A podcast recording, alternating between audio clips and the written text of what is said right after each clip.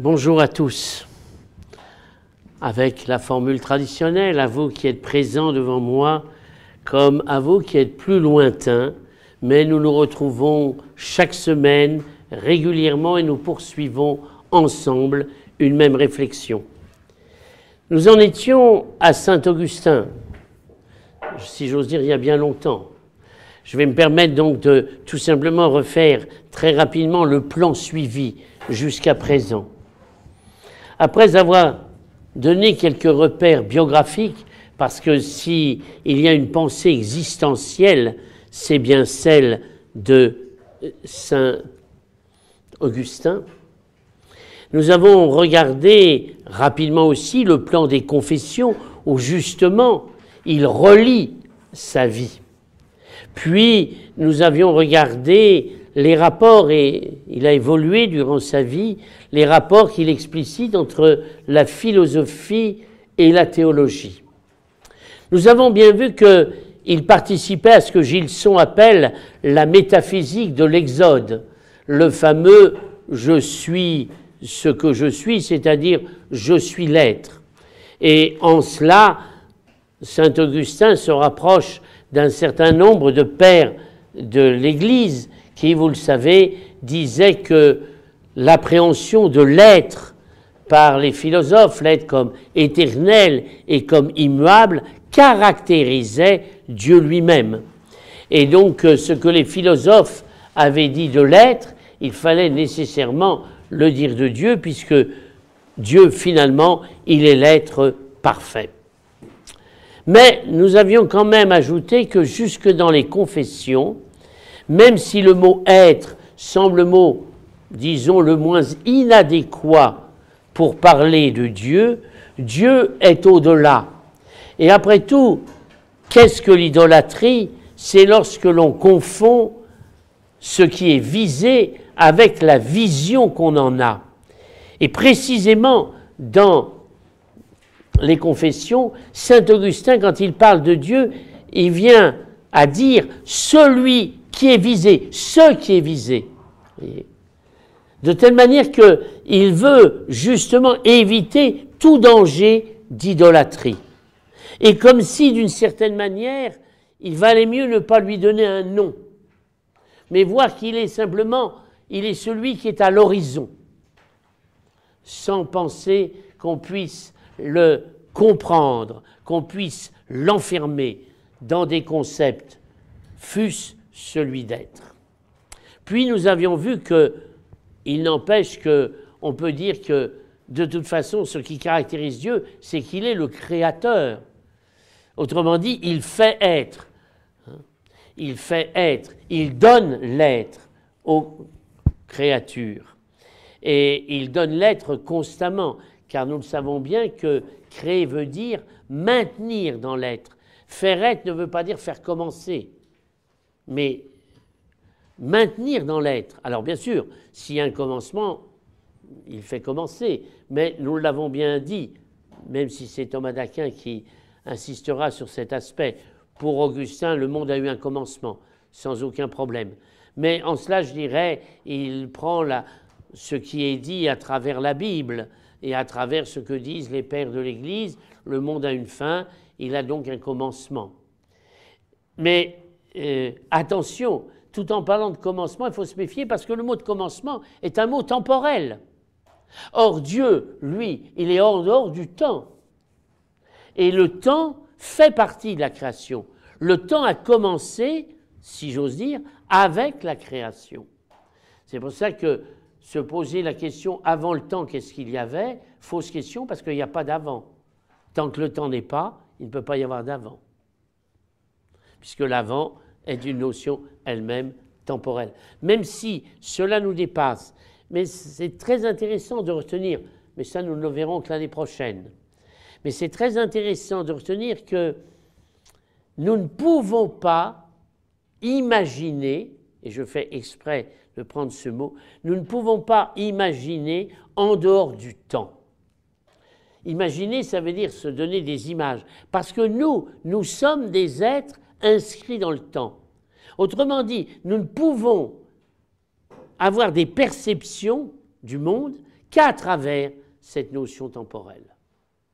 Et un homme comme Kant reprendra au XVIIIe siècle, Emmanuel Kant reprendra cette question, il appellera ça une aporie de la raison, une voie sans issue de la raison, mais nous le reverrons en son temps. Mais déjà Augustin avait bien vu que le temps caractérise justement le monde créé. Et donc il ne faut pas se poser des questions en dehors de ce monde créé. Exactement comme nous vivons dans l'espace, et de dire qu'est-ce qu'il y a après la frontière de l'espace, c'est faux parce qu'il n'y a pas d'après. Parce qu'il faut déjà encore qu'il y ait un espace pour qu'il y ait un après. Voilà, nous sommes enfermés dans les limites de la création.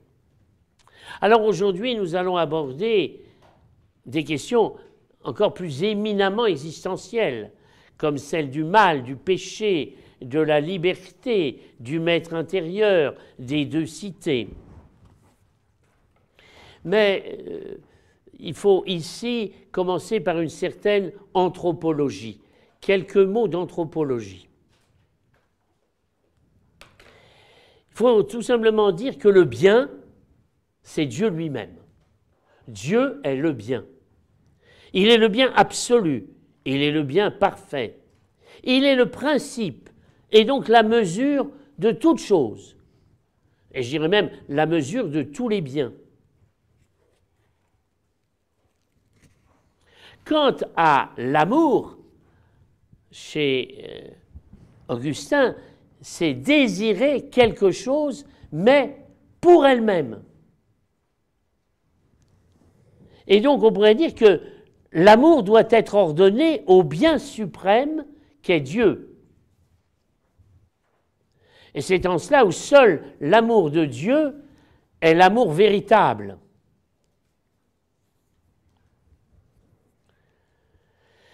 Et j'insiste, tout amour qui s'écarterait de l'amour pour Dieu serait contraire à Dieu et contraire au principe de l'amour.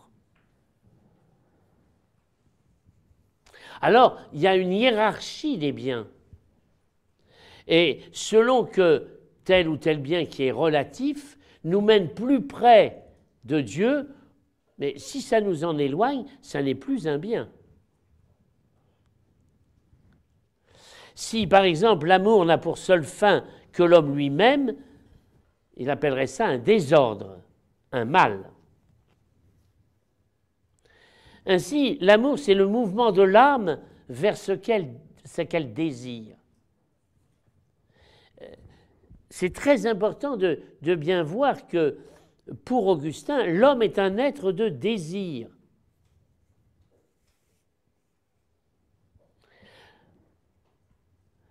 L'amour, donc, euh, consiste à tendre vers l'être aimé et à s'y identifier autant que faire se peut. Alors attention, sur cette terre, l'amour de Dieu ne sera pas un amour qui fait de nous des dieux, mais cet amour fera de nous des êtres d'amour. Et plus nous aimons, plus notre être en sera augmenté. Parce que cet amour nous rapprochera de plus en plus de l'être parfait qu'est Dieu. Nous connaissons tous que cette formule, qui reprend d'ailleurs en partie les psaumes, Mon âme est inquiète jusqu'à ce qu'elle repose en toi. Eh bien, c'est bien ce que va nous dire Augustin. L'âme ne trouvera son repos qu'une fois sa quête satisfaite. Et l'amour humain ne sera vraiment satisfait que si il arrive à aimer Dieu. Nous allons voir euh, bientôt que malheureusement, atteint par le péché originel, nous n'aimons pas seulement Dieu. Nous pouvons littéralement, il y a un mouvement perverti de l'âme qui se détourne de sa véritable finalité. L'âme est une substance pour Augustin. Et elle peut être pensée indépendamment du corps. Nous sommes quand même dans une représentation anthropologique plutôt platonicienne, plotinienne. Alors attention, il ne s'agit pas, et là c'est quand même une grande différence, il ne s'agit pas de dire que le corps lui-même est la source du mal. Pourquoi? Parce qu'en tant que chrétien, il sait bien que l'homme en tant que corps est une création de Dieu. Et Dieu ne peut pas être à l'origine du mal. L'âme, c'est d'abord ce qui va nous faire prendre conscience, j'allais dire, des impressions du corps. C'est ce qui nous permet d'avoir conscience de ce que le corps euh, reçoit comme information et s'est transformé en acte conscient grâce à l'âme. Bien sûr, cette âme, elle est aussi euh, esprit. Et vous savez que le latin avait deux mots, il y a spiritus et il y a mens. L'âme est à la fois l'intelligence, la raison. Et cette âme, elle est dite immortelle.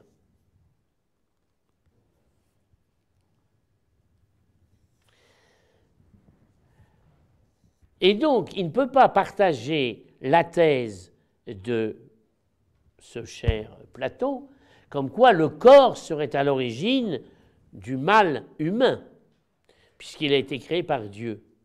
Alors, ça, il faut bien retenir. Certes, Augustin va beaucoup insister sur le péché originel, mais le péché originel est une faute de l'âme. C'est le fait de l'âme. Et par cette corruption, alors que jusque-là, l'âme commandait au corps, il est évident qu'il va y avoir ensuite une disharmonie. Et on pourrait dire que dans la suite des péchés, alors le corps participera d'une corruption générale. Mais j'insiste, ça n'est pas le corps qui est à l'origine du péché. J'insiste parce que même si je sais très bien que chez Augustin, il y a parfois des jugements de valeur sur le corps, très durs, mais attention, quand il fait ce jugement sur le corps, c'est par rapport à l'homme déchu, non pas à l'homme premier, naturel, si j'ose dire, créé par Dieu. C'est le péché qui va rendre le corps complice du mal. Ce n'est pas le corps en lui-même. Très important pour bien comprendre la suite de tous ces raisonnements. Enfin, il faut bien sûr utiliser le mot de charité pour parler de cet amour de Dieu qui élève l'âme au-dessus d'elle-même. Et on pourrait dire que c'est le dynamisme même de cet amour, c'est Dieu lui-même. C'est l'amour qui est Dieu qui dynamise notre âme et qui l'élève jusqu'à lui. D'une certaine manière, l'âme doit s'oublier pour s'ouvrir à cet amour de Dieu.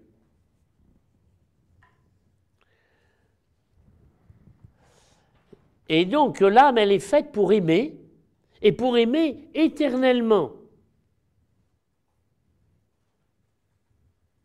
Nous aspirons à une perfection de notre être. Et cela n'est pas de l'orgueil mais c'est une quête en vue d'un accord parfait avec la volonté divine. Je crois l'avoir déjà dit, mais c'est fondamental. Le fait de vouloir être divinisé, de devenir parfait, n'est pas un orgueil. Ça fait même partie du dessein divin. Où sera le mal? Et nous allons bientôt le voir en insistant sur le péché originel c'est lorsque l'homme voudra devenir Dieu par ses propres forces, mais non pas avec la grâce de Dieu. Car si nous sommes divinisés par la grâce de Dieu, tout va très bien. Au contraire, c'est peut-être ça la sainteté. Le saint, c'est celui qui se laisse conduire par la volonté divine. Mais vous savez, les saints disent toujours qu'ils ne sont pas mieux que les autres. Hein.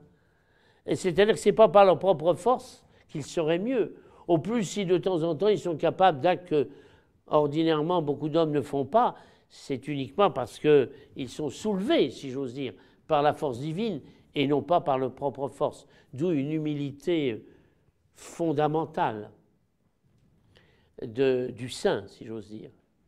Vous savez, euh, pour le dire encore autrement, et je vous rappelle que c'est une phrase de Saint Augustin, il y a quelque chose de pire que le vice, c'est l'orgueil de la vertu. Il faudrait que les chrétiens se le redisent assez souvent. Mais il n'y a pas que les chrétiens, attention. Il suffit, parce qu'il porte un nom même hein, dans, dans, les évangiles, parce que vous avez vu d'ailleurs que dans les évangiles, Jésus s'en prend à qui? À ceux qu'on appelle les pharisiens. Or, les pharisiens, je vous l'ai déjà dit aussi, ce ne sont pas les hypocrites au sens où nous l'entendons aujourd'hui. C'est-à-dire quand ils sont devant vous, ils font le bien et puis dès qu'ils sont cachés, ils deviennent licencieux. Absolument pas. 24 heures sur 24, ils observent la loi. Mais ce qui est corrompu chez lui, chez eux, c'est qu'ils pensent qu'ils sont parfaits par eux-mêmes. Ils s'auto-suffisent. Voilà le mal du pharisien. Et vous savez très bien que l'image par excellence du pharisien, c'est le sépulcre blanchi. Vous savez, ces sépulcres qui sont très blancs et qui au soleil euh, renvoient la luminosité. Seulement, que voulez-vous, un tombeau, c'est joli de l'extérieur, mais ça pue à l'intérieur. Littéralement. C'est cette image qui veut être donnée. C'est-à-dire c'est l'intériorité, c'est le cœur de l'homme. Et nous savons très bien que le pharisien, qu'est-ce qu'il demande à Dieu? Bon, En plus, il demande la récompense. Hein. Je suis parfait, allez, donne-moi la récompense. Voilà. Bah, lui, il ne sera pas exaucé, hein, c'est ce que nous a dit Jésus. Vous savez, c'est Ricoeur, un philosophe du XXe siècle, qui dit assez fréquemment que toute morale est toujours trop anthropocentrique. C'est-à-dire que, de fait, dans la morale, on cherche, allez, il faut que je corresponde à tel idéal et autre. Et puis c'est moi qui vais. Alors, il ne s'agit pas de supprimer notre volonté, il ne s'agit pas de dire qu'il ne faut pas faire de temps en temps des efforts. Mais ce que veut nous dire justement ici Augustin, c'est que la véritable conversion, ça consiste à passer de l'anthropocentrisme au théocentrisme. Le centre, ça doit être Dieu. Et quand on est chrétien, ça peut être aussi christocentrique. Mais voilà, c'est ce déplacement. La morale risque toujours de nous enfermer dans l'orgueil de la vertu. Et c'est pourquoi l'homme religieux, c'est celui qui est humble et qui sait qu'il n'est pas mieux que les autres. Mais il attend tout de la grâce de Dieu. Et vous savez que Saint Augustin, c'est vraiment par excellence le docteur de la grâce. Alors bien sûr, lorsque le désir s'éloigne, si j'ose dire, de cet amour de Dieu, eh bien, il y aura à ce moment-là ce que Augustin appelle la concupiscence, qui est une inclination au péché.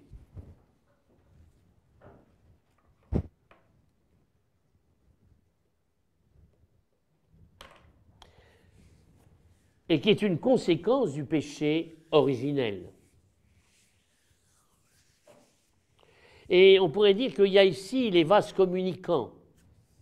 Plus l'amour de Dieu est grand, moins il y a concupiscence. Et inversement.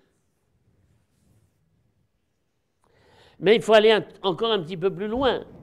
C'est que l'état dans lequel l'homme est plongé en tant que pécheur fait que ma volonté, et là nous allons fortement insister sur cette idée, ma volonté n'est pas totalement, il ne s'agit pas de retirer un pouvoir à la volonté, mais n'est plus totalement maîtresse d'elle-même. Vous connaissez certainement cette formule d'Augustin, seul l'homme chuta, seul il ne put se relever. Ah, c'est bien une libre décision de l'homme, ça c'est sûr. Mais à partir du moment où il a pris cette décision, il ne peut plus se relever lui-même. Quand bien même il le voudrait, il n'a pas la force de se relever par lui-même.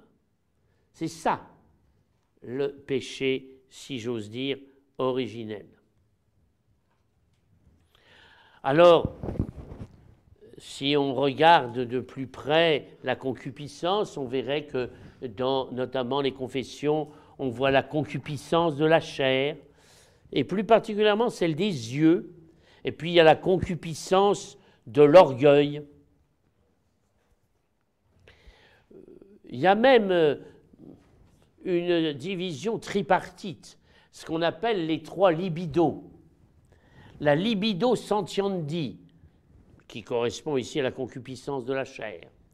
La libido euh, puis siendi, c'est-à-dire la pulsion de savoir. Il y a une curiosité malsaine. Et enfin, il y a la libido dominandi. En gros, c'est l'orgueil.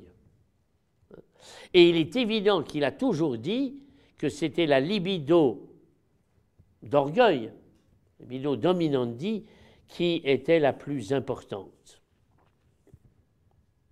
Plaisir des sens, curiosité intellectuelle, et enfin orgueil.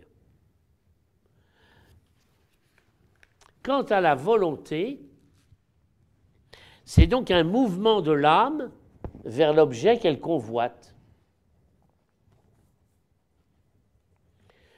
Alors la volonté qui cherche Dieu, elle est animée par un principe divin qui est lui-même l'amour, comme je disais tout à l'heure.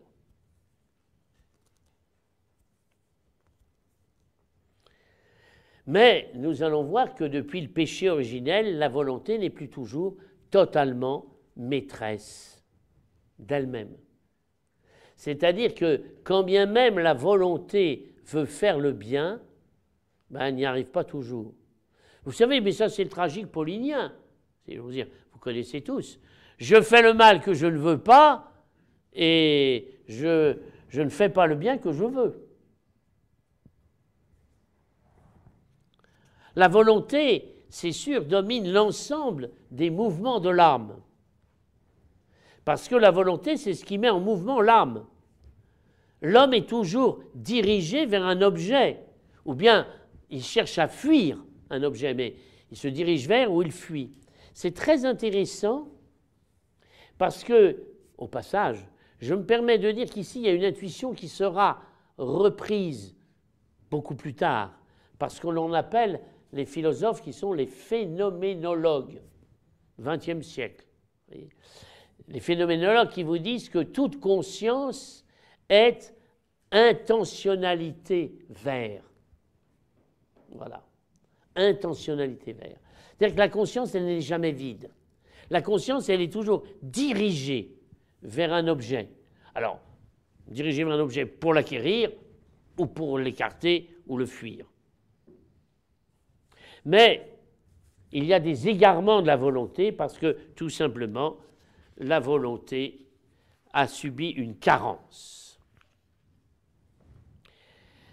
Dans le De Trinitate,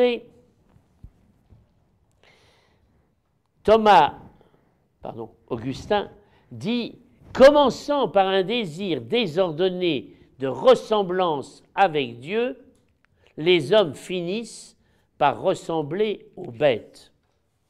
L'homme voulant être comme Dieu, c'est-à-dire n'avoir personne au-dessus de lui, son châtiment est de tomber de cette position moyenne qui est lui-même dans ce qu'il y a de plus bas et fait le bonheur des bêtes.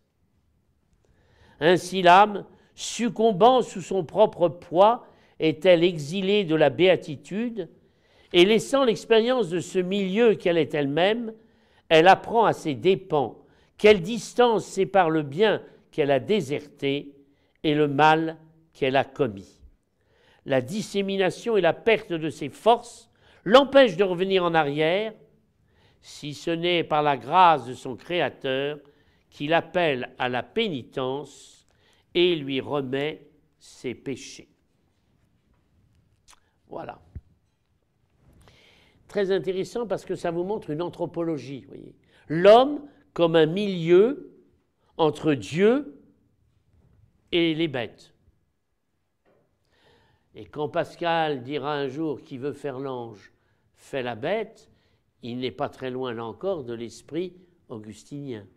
L'homme par lui-même a voulu devenir Dieu, donc il en vient à un état inférieur à ce qu'il était primitivement.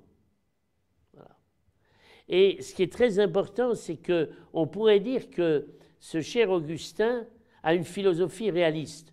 Je veux dire par là qu'il parle moins de l'homme créé par Dieu, bien sûr, il en parle quelque peu, mais de l'homme originel, si j'ose dire, que de l'homme déchu, parce que c'est ce que nous vivons aujourd'hui. Il s'agit de voir la condition humaine telle qu'elle est vécue à son époque ou, ou à la nôtre. Vous savez bien que lorsque nous disons péché originel, nous entendons plusieurs choses à la fois. Mais peut-être faut-il aussi ajouter que ça peut peut-être vous surprendre que je vous parle quelque peu du péché originel, parce que vous auriez tout à fait raison de me dire, ça ne relève pas de la philosophie strictement parlant. Je veux dire, ça ne relève pas strictement de la raison humaine. Je crois au péché originel. C'est de l'ordre de la croyance. Euh, ça fait partie des vérités révélées, le péché originel. Bon. Alors, je me permets de, répondre euh, par quelques argumentations, ne serait-ce que pour me justifier. Je vous ai dit depuis le début qu'on ne peut pas, chez Augustin, disséquer d'un côté strictement la philosophie et de l'autre côté la théologie. Ça sera plus facile avec saint Thomas d'Aquin, même s'il faudra faire quelques appels à la théologie, mais beaucoup moins. D'autant plus que, nous l'avons vu, rien n'est si raisonnable que le désaveu de la raison. Autrement dit, si j'en restais à ma raison, je devrais dire, ben voilà, je vois qu'il y a une défaillance chez l'homme, je constate et je ne vais pas plus loin il faut peut-être recourir à Pascal pour comprendre que même en philosophie, si je veux comprendre l'homme, je suis obligé d'être éclairé par la révélation. C'est Pascal qui dit à peu près, le péché originel est bien mystérieux. Mais l'homme, sans le péché originel, alors là, il est encore plus mystérieux. C'est-à-dire que je ne peux rien comprendre à l'homme si je ne tiens pas compte du péché originel. Or, ce que veut, en effet, ce que veut faire euh, ce cher Augustin, c'est rendre compte de la condition humaine. Rendre compte. Et pour rendre compte, je ne peux pas éliminer une vérité, c'est que ma raison n'a pas découverte elle-même. Mais que ma raison peut ensuite assimiler, recevoir et commenter. Donc, euh, si vraiment la philosophie consiste à mieux comprendre l'homme, mieux voir sa misère, et pour parler en termes, là encore, Pascal, et sa grandeur, qui est d'être appelé au salut, alors il faut que ma raison accepte d'être éclairée par la lumière de la révélation.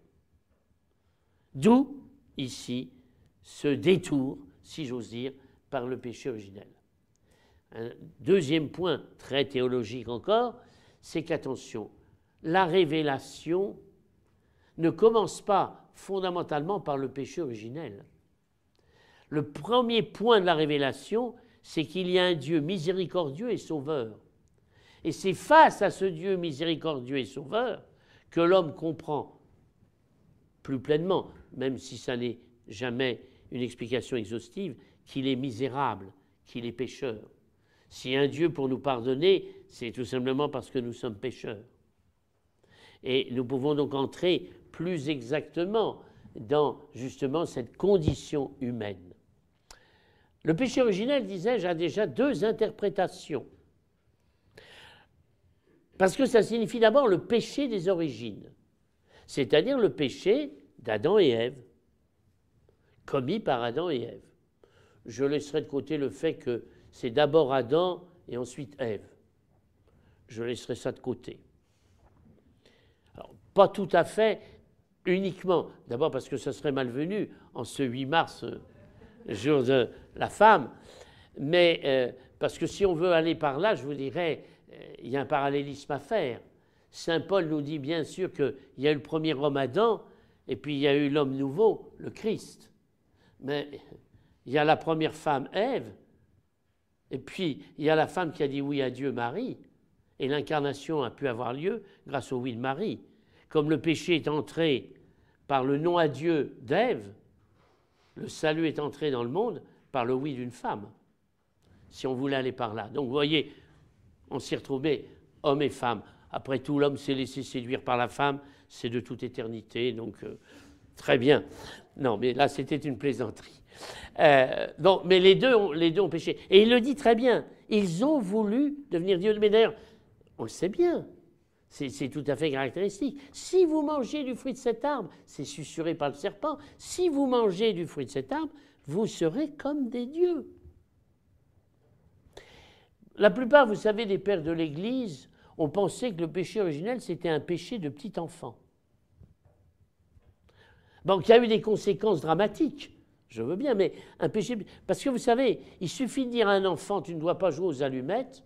Dix minutes après, dès que vous aurez le dos tourné, il ira chercher la boîte d'allumettes.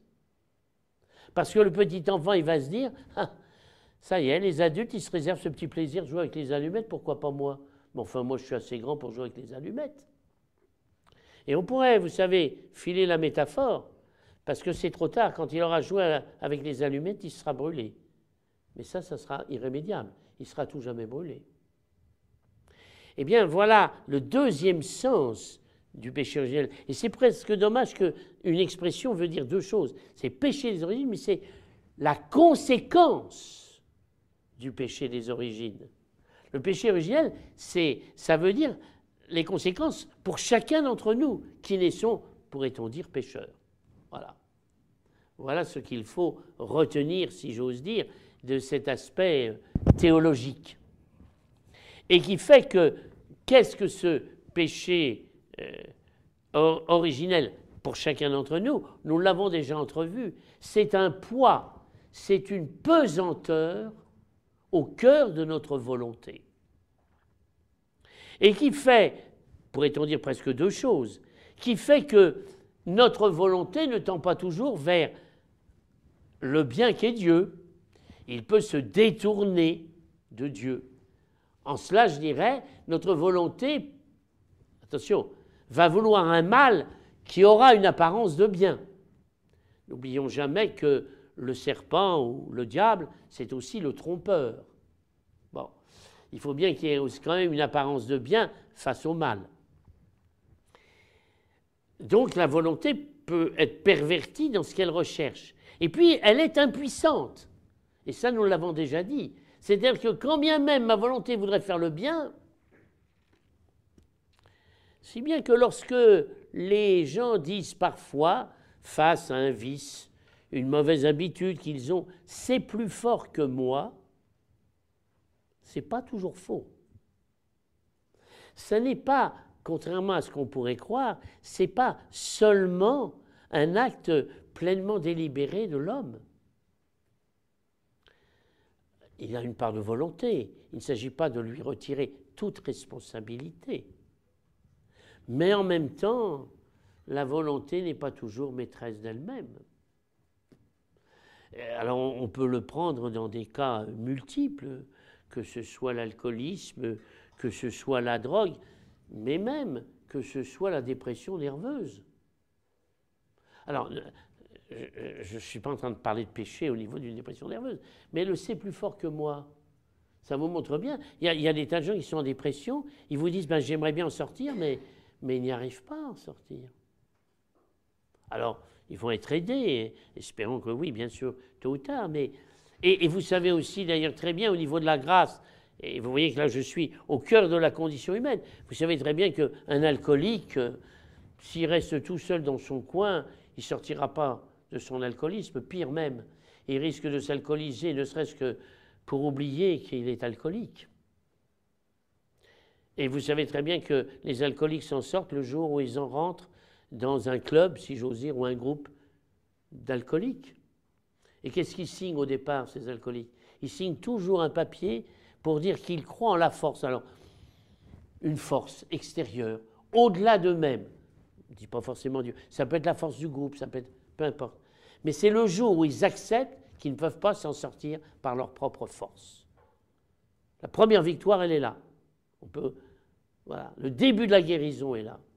Ben, je crois que voilà, voilà ce que veut nous faire comprendre ce cher Augustin, c'est que nous sommes, nous sommes bien des êtres volontaires, mais il n'empêche qu'il y a une pesanteur en nous qui fait que précisément il y a une certaine impuissance. Et vous savez que la fameuse thèse du péché originel va le mettre en conflit avec un moine qui s'appelle Pélage.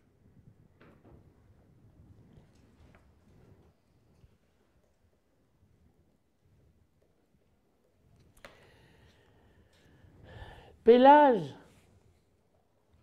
pense en effet que l'homme sauvegarde toujours son libre arbitre, c'est-à-dire qu'il n'y a pas de pesanteur,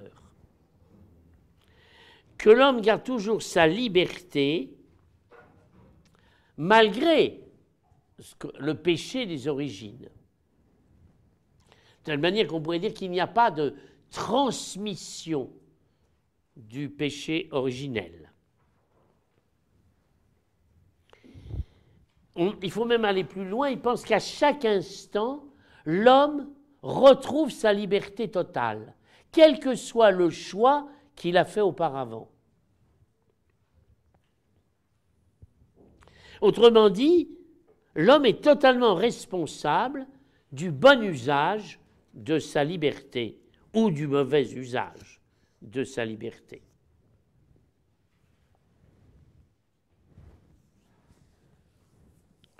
Autrement dit, il semble bien que la volonté de l'homme ne soit affectée ni par le péché des origines, ni par les péchés euh, actuellement commis.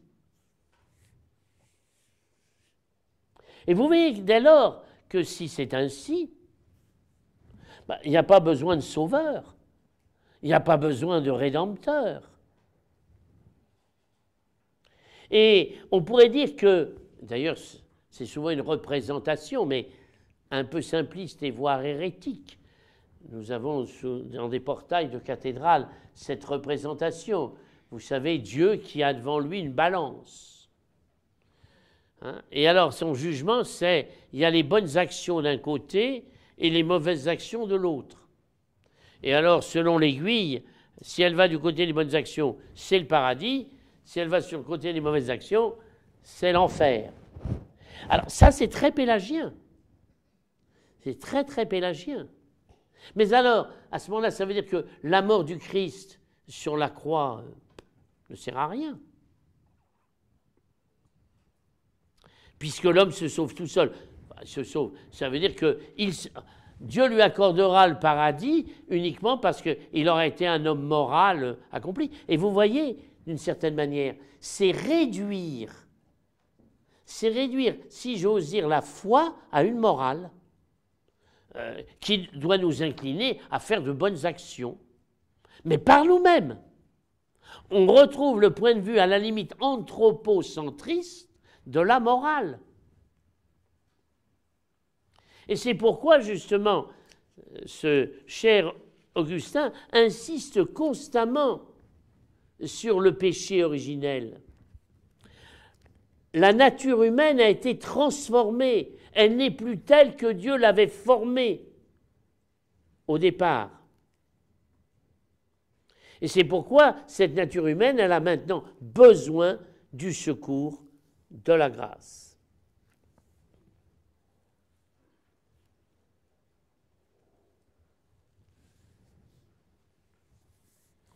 Alors bien sûr, la source du péché n'est pas en Dieu, car Dieu est un être bon. Elle n'est pas non plus, la source du péché n'est pas dans un principe mauvais. Là, ça serait la thèse manichéenne qu'il a rencontrée, vous savez, euh, dans sa formation. Elle vient, cette source du péché, vient d'un acte historique posé par un homme et auquel nous sommes mystérieusement rattachés. Il faut savoir que pour euh, ce cher euh, Augustin, le péché se transmet de génération en génération.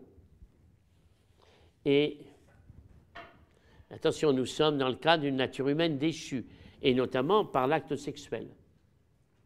Parce que c'est pour ça qu'il faut toujours se méfier. C'est pour ça que j'ai bien insisté tout à l'heure en disant attention, le péché originel vient de l'âme, ce n'est pas le corps. Mais maintenant, nous sommes, nous sommes dans une nature humaine déchue, pervertie. Et pour Augustin, dans l'acte sexuel, l'homme n'est plus le maître absolu de lui-même. Euh, voilà. Or, dans le temps, l'âme demeurait toujours maîtresse du corps. Maintenant, ça ne l'est plus, ça ne l'est plus dans l'acte sexuel.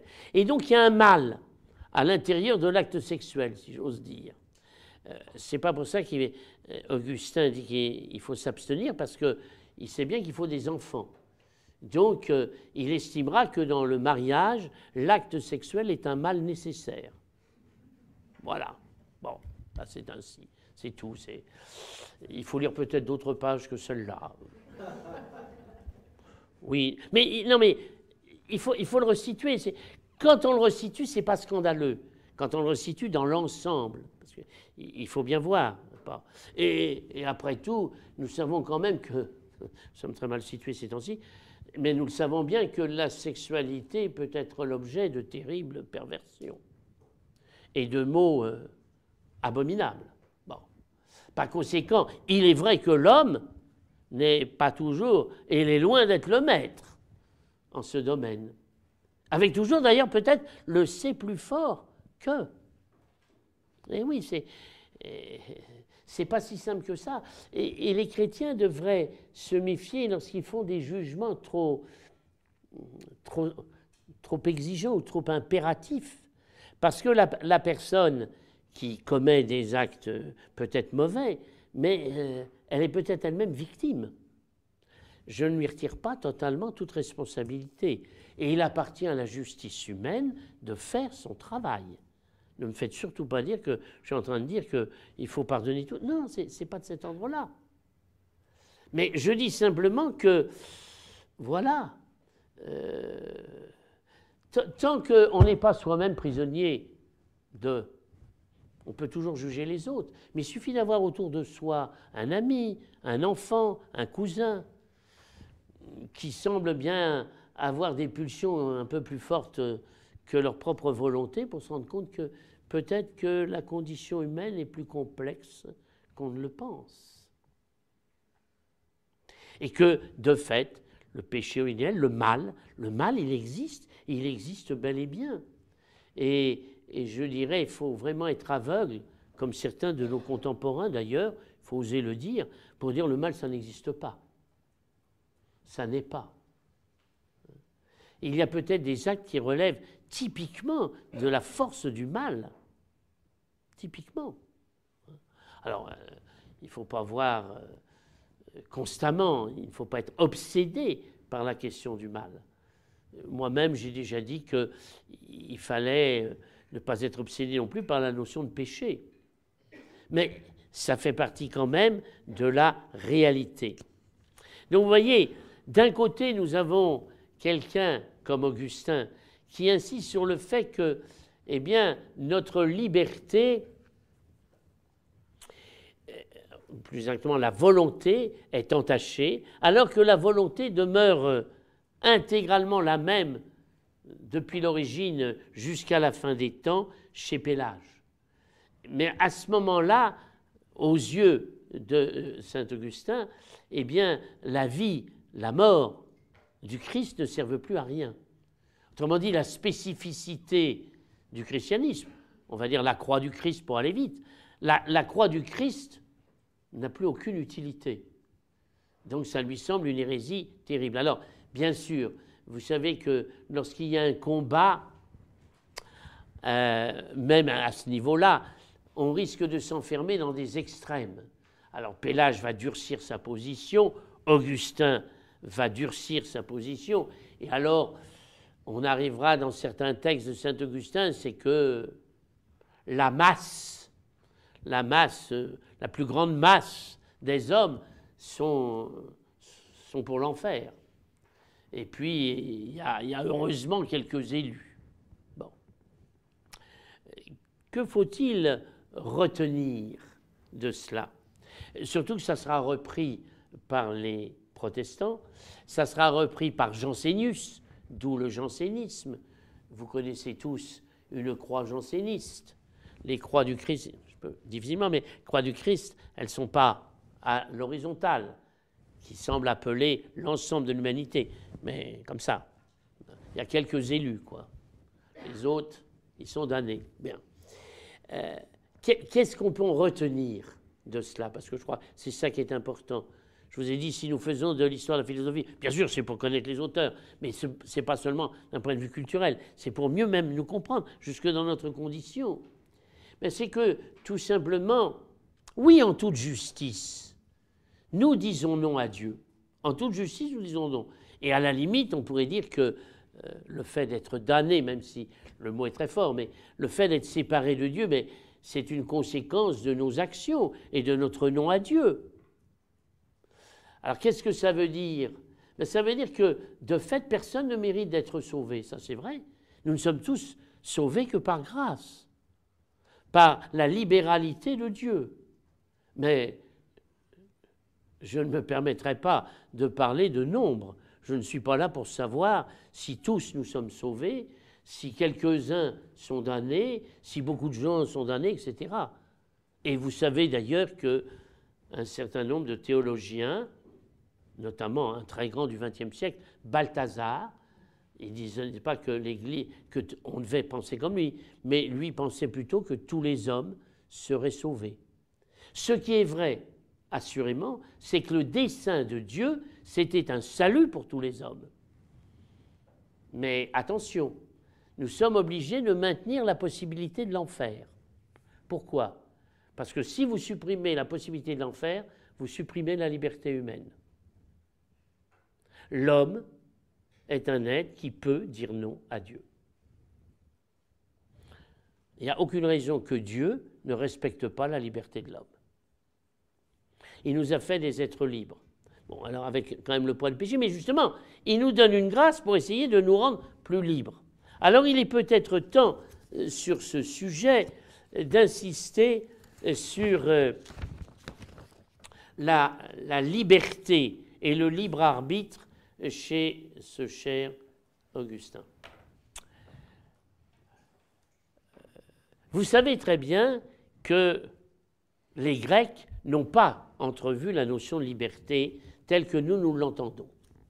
C'est-à-dire que pour eux, oui, il y avait un certain type d'homme, un certain type de vie qui correspondait à l'homme libre. C'était l'homme accompli. Voilà, l'homme accompli. C'est ça notamment le citoyen grec euh, qui vit selon la raison. Euh, C'est avec Augustin qu'il va y avoir d'abord deux niveaux dits de liberté. Il y a ce que l'on appelle le libre arbitre. Le libre arbitre, c'est la liberté de choix la possibilité de choisir. Le libre arbitre qui est une caractéristique de la volonté. Je rappelle que la volonté, c'est un dynamisme vers, vers un bien véritable ou un bien apparent, mais c'est toujours un dynamisme, une tension vers, vers un bien. Mais le propre de la volonté, c'est disposer d'un libre arbitre. Liberté donc de choix. Attention, le péché originel étant passé par là, c'est ce libre arbitre qui a une certaine pesanteur. Allez, prenons, mais caricaturalement. Avant le péché originel, dans une décision, c'était 50-50. Après le péché originel, il y a une pesanteur qui fait que, bah vous le savez bien, hein, il est facile de se laisser entraîner vers le mal. Parfois, faire le bien suppose un certain combat. Alors, si je dis 75% vers le mal, 25% vers le bien, c'est un peu méchant quand même. Hein. mais vous, voyez ce que je veux dire. Vous voyez que, voilà, nous ne sommes plus à égalité, c'est sûr. D'où cette idée de pesanteur, cette impuissance à, faire le bien que nous voulons. Et c'est bien pourquoi c'est pas toujours facile que de faire le bien. Ça, demande des efforts. Ça demande parfois une mort à certains de nos désirs immédiats, etc. Voilà. Mais, alors attention, il faut aller jusqu'au bout. Ça, c'est le liber arbitrium, comme disait Augustin. Mais il y a la libertas. Alors attention, la libertas, c'est l'accomplissement de l'homme. Mais d'une certaine manière, un homme ne s'accomplit que dans son union à Dieu. Donc l'homme libre, c'est celui qui est uni à Dieu. Et il ne peut l'être uni que parce que justement, la grâce a redonné de la force à son libre arbitre de telle manière que ça lui est plus facile, grâce à cette grâce, si j'ose dire, c'est plus facile de choisir le bien. Ça devient plus facile. Vous voyez? Il y a bien deux niveaux, le liber arbitrium et la liberté. Si j'insiste autant, c'est parce que je voudrais tout de suite, puisque nous sommes en histoire de la philosophie, je voudrais tout de suite euh, tracer vraiment de l'Antiquité à nos jours. Mais c'est très simple. L'Antiquité voyait, alors je vais prendre le mot précisément latin. L'Antiquité voyait la libertas, l'homme accompli. L'homme libre, c'est l'homme accompli. Liber arbitrium, ça, ils n'avaient pas vu. Avec le christianisme d'Augustin et de Thomas d'Aquin, nous aurons liber arbitrium et libertas.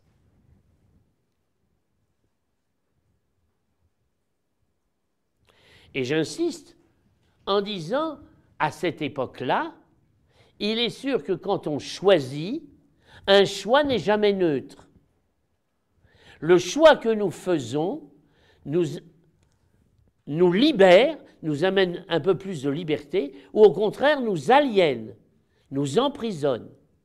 Les choix ne sont pas neutres. J'insiste.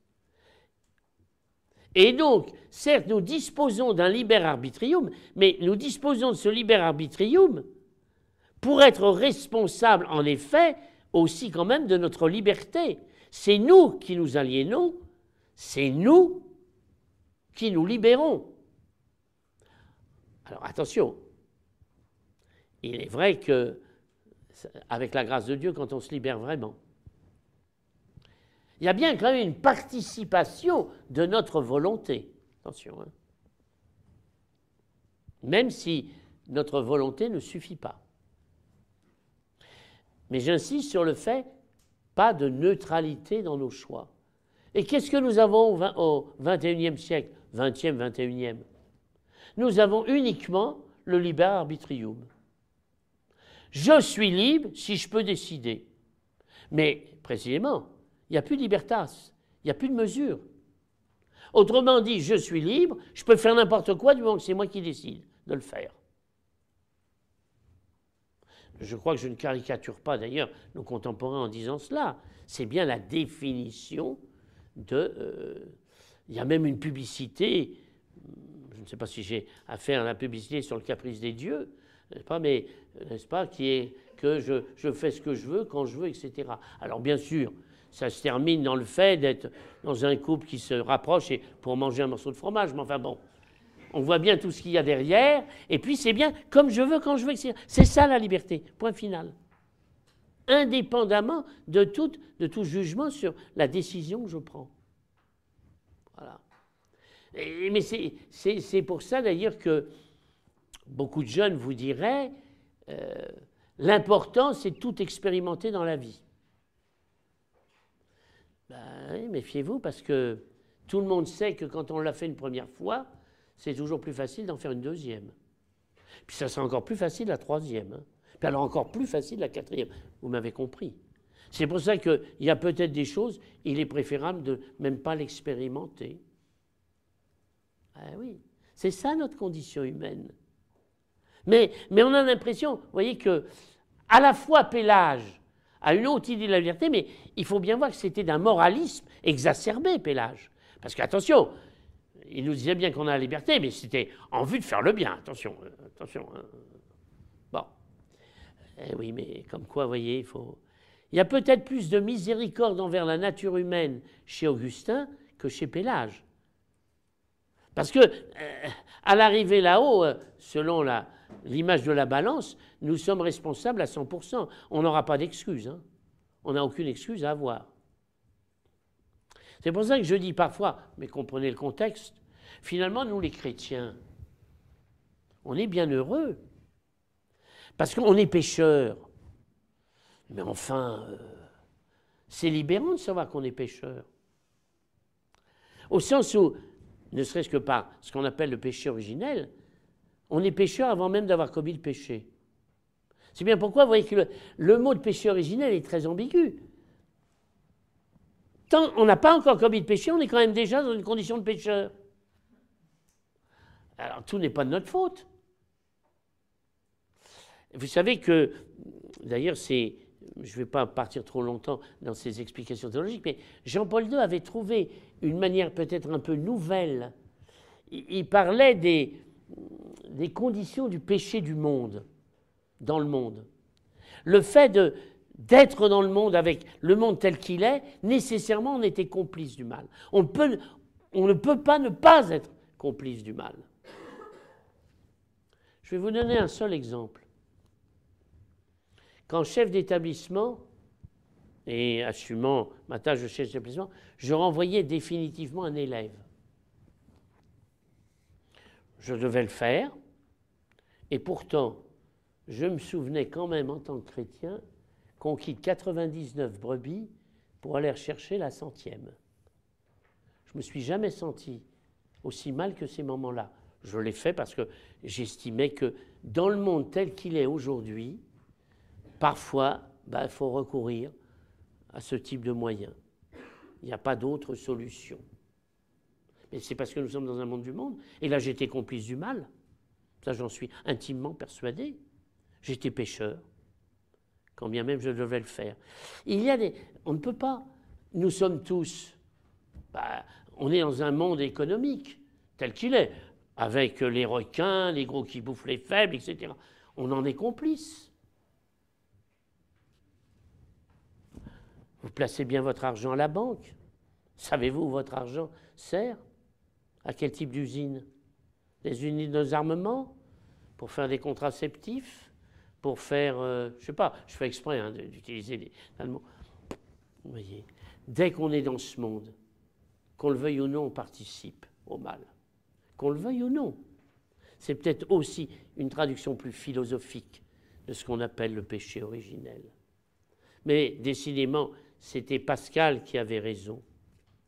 Supprimez le péché originel et vous ne comprenez plus rien à l'homme et à son comportement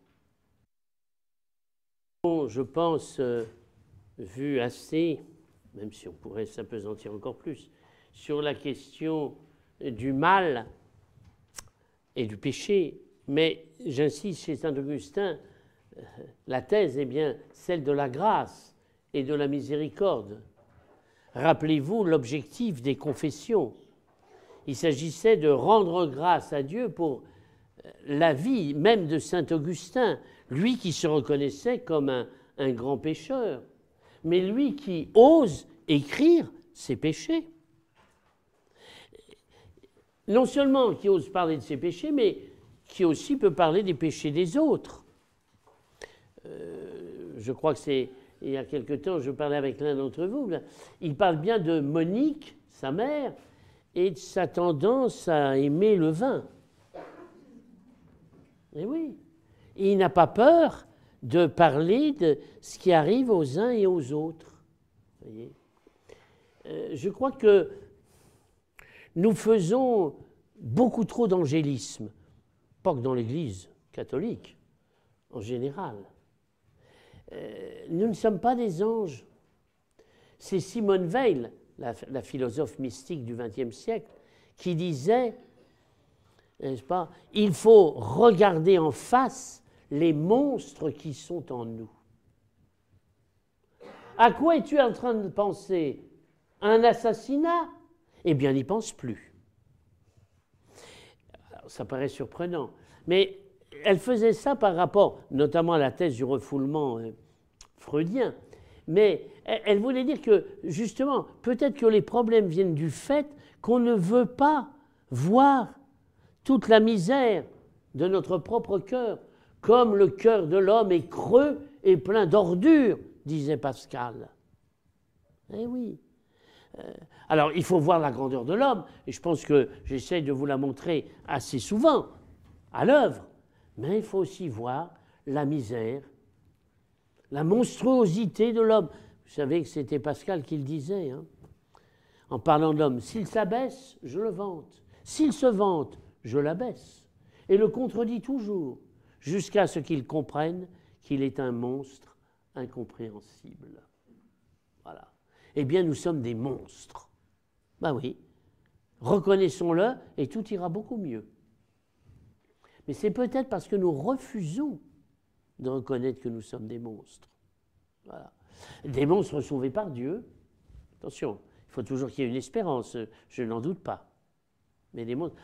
C'est bien pourquoi d'ailleurs, et à juste titre, et là encore, on le reproche. Mais si vous supprimez l'espérance chrétienne, je comprends que des hommes disent alors la vie est un échec, c'est à désespérer. Et ça sera la philosophie d'un Sioran, par exemple, ou ça sera en partie la philosophie d'un Sartre. C'est parfaitement logique, et je les comprends très bien. Parce qu'eux, ils ont été lucides. Ils ont été lucides sur la condition humaine. Et comme il n'y a rien au-delà de cette condition humaine, bah, c'est sûr que cette lucidité les amène à un constat plus ou moins désespéré. Mais euh, ne récusons pas la lucidité. Il en va du sérieux et de notre réflexion et de notre espérance aussi d'ailleurs. Alors au-delà, je voudrais maintenant revenir quelque peu sur euh, bah, la grandeur, pourrait-on dire, de l'homme. Parce que l'homme, il est quand même aussi à la recherche, comme nous le savons, du bien et du vrai. Du moins, euh, il a cette tendance aussi vers le bien et le vrai. Et vous savez qu'il était passé par une phase quelque peu euh, sceptique.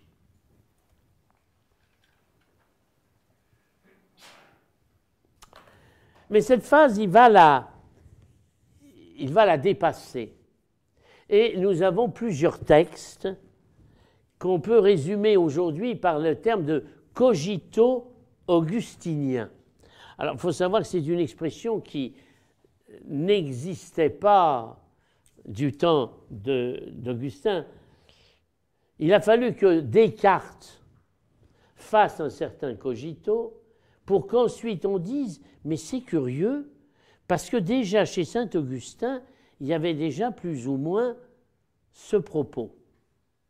D'ailleurs, on demandera à Descartes, mais enfin, euh, votre cogito, euh, vous ne l'avez pas lu chez Saint-Augustin? Il dit, oh, je ne sais plus.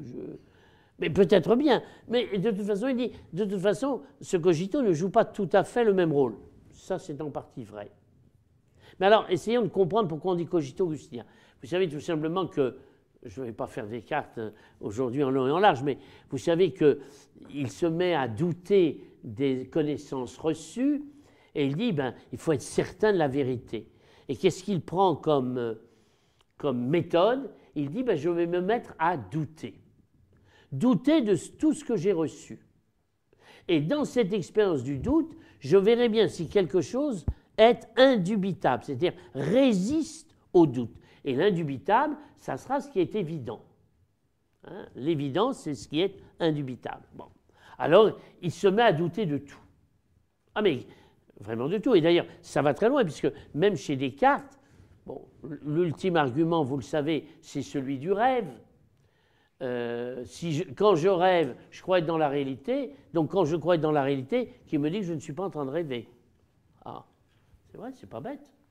Et, à ce moment-là, ça veut dire que le monde n'existe pas autour de moi. Il faut que je me mette à douter même de l'existence du monde extérieur.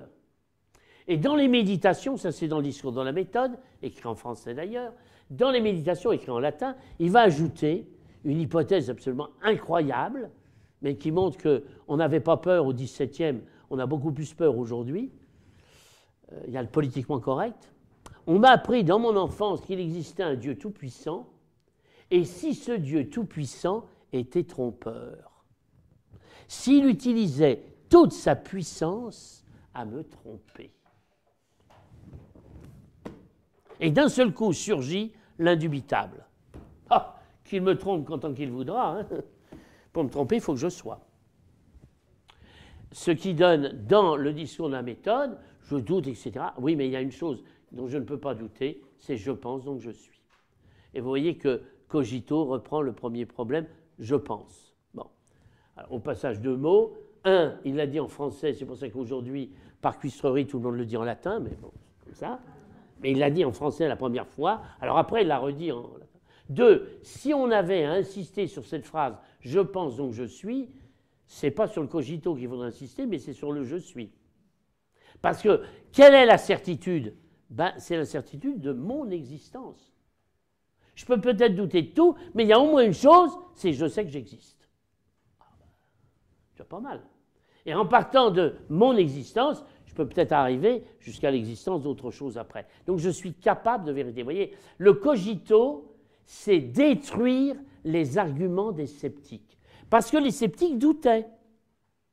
Alors, à cause de ce cogito cartésien, quand on relit ce cher Augustin, on se dit, mais finalement, hein, c'était quasiment déjà le cogito de Descartes, d'où l'expression. Alors, je vais vous le lire, notamment dans de Delibero Arbitria, c'est-à-dire du libre arbitre. Et pour partir d'une vérité claire, je te demanderai d'abord si toi-même tu existes. Mais peut-être crains-tu de te tromper en cette question, quand tu ne pourrais certainement pas te tromper si tu n'existais pas. Il est donc clair que tu existes, et puisque tu n'en aurais pas l'évidence si tu ne vivais pas, il est donc aussi clair que tu vis. Vous voyez Alors, c'est sûr que l'expression est différente. Ce n'est pas sous la forme du je, c'est sous la forme du tu, dans un dialogue. C'est vrai. Mais il n'empêche que, au milieu de tout le doute, il y a quelque chose qui surgit, c'est la certitude de l'existence. Alors, je vais vous lire l'autre, c'est dans le De Trinitate, qui peut. Alors, attention, là vous allez voir ce que c'est que la rhétorique. Alors, c'est une traduction, mais la rhétorique latine. Qui peut mettre en doute qu'il vit et qu'il se souvient et qu'il comprend et qu'il veut et qu'il pense et qu'il sait et qu'il juge? Puisque même s'il doute, il vit. S'il doute, il se souvient de quoi il doute. S'il doute, il comprend qu'il doute. S'il doute, il veut être certain. S'il doute, il pense. S'il doute, il sait qu'il ne sait pas s'il doute. Il juge qu'il ne doit pas avoir la témérité de donner son assentiment. Donc au moins, je sais que je pense, que je sais, que je peux juger, que je peux douter, que je peux me souvenir, etc. Ou encore, dernier, car c'est pas dans les trois ouvrages qu'il parle de ce cogito, pourrait-on dire, dans la cité de Dieu. Ah, ça c'est, ça va jusque là. Alors attention, chez Augustin, il n'y a pas l'hypothèse du trompeur, mais vous, avez la fameuse formule si fallor sum. Si je me trompe, je suis. Donc il relie bien la tromperie et la certitude de son existence. Ça ne passe pas par un Dieu trompeur. Hein. Alors je vous le lis, alors attention, là faut suivre. Si je me trompe, je suis. Car certes, celui qui n'est pas ne peut pas se tromper, si j'existe par le fait même que je me trompe. Puisque donc j'existe, si je me trompe, comment puis-je me tromper en croyant que j'existe, alors qu'il est certain que j'existe si je me trompe? Puisque donc, même si je me trompais, je serais quelqu'un qui se trompe, sans aucun doute, je ne me trompe pas en ce que je sais que j'existe. Bon, ben voilà. Vous avez compris. C'est ça le cogito. Et alors, plusieurs choses. Un, ça remet en cause, bien sûr, toute l'argumentation du scepticisme. Le scepticisme qui disait il faut douter et il faut douter définitivement parce que l'homme est incapable de vérité. Deuxièmement, on pourrait dire que on commence à découvrir que l'homme est bien un être de pensée, qu'il a la capacité d'être, de vivre, de saisir par l'intelligence son être et sa propre vie. C'est énorme. Énorme. Je me permets enfin de dire que jamais un grec n'aurait pu dire si je me trompe, je suis. Un grec aurait plutôt dit si je me trompe, ça prouve que je participe du non-être, que je ne suis pas. Ce que je veux dire ici, c'est que Augustin fait la distinction entre la personne humaine et un acte, une activité, un comportement. Il y a d'un côté la tromperie, mais il y a aussi une personne. Une personne peut-être qui se trompe, mais une personne. Et cette distinction de ne pas pouvoir réduire une personne humaine à son acte ou à un acte, nous le devons fondamentalement au christianisme, qui insiste justement sur le fait que tout homme étant à l'image de Dieu, il y a une dignité de l'homme en tant que tel, indépendamment de ce qu'il fait. Ça, c'est très important. Parce que vous voyez, d'ailleurs, on le voyait bien, le grec, le grec, c'était surtout par rapport à, ce que l'on fait. Euh, qu'on parlait d'un être humain. C'était le héros. Oui, lui, il avait le droit à être honoré d'une manière ou d'une autre. Toute personne humaine a une dignité dans le christianisme. Et peut-être que le malheur, au passage, là encore, de notre époque contemporaine, c'est de ne juger les êtres que par le faire, que par ce qu'ils donnent, ce qu'ils font. C'est-à-dire juger les êtres sur leur extériorité, plus que sur leur intériorité qui est d'être d'abord une personne humaine. Voilà. Mais au-delà, au-delà de, du cogito augustinien, il nous faut dire que l'homme est capable de vérité, mais on est en train de le voir à travers cet exemple, mais il faut aller au-delà c'est que l'homme peut connaître la vérité parce qu'il est éclairé par Dieu. Il écrit lui-même, La lumière éclaire tout homme venant en ce monde.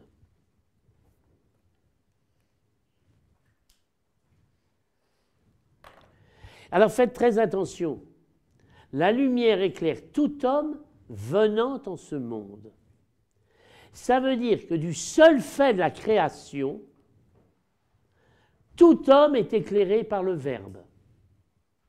Le Verbe, puisque je vous rappelle que, euh, selon le prologue de l'évangile de Jean, le Logos est la lumière, mais le Logos est la deuxième personne de la Trinité.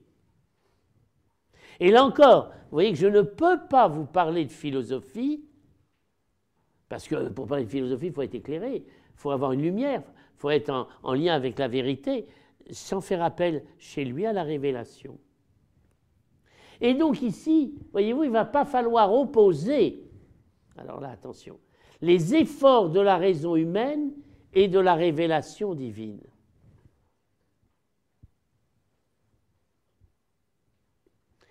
Tout homme qui parvient à la vérité est enseigné intérieurement par le Christ. Et c'est la fameuse doctrine du maître intérieur.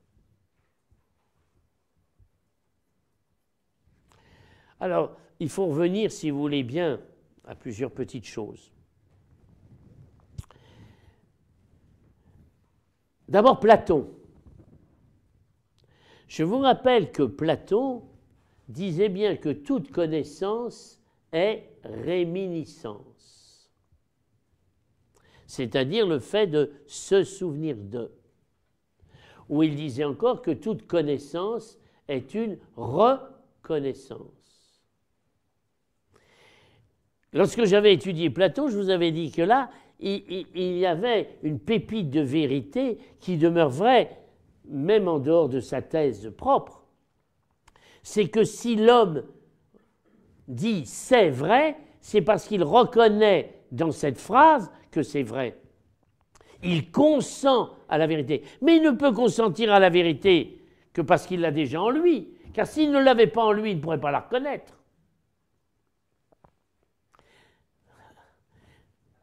Quelqu'un qui est dans les ténèbres, s'il n'a pas une lumière en lui, c'est même pas qu'il est dans les ténèbres.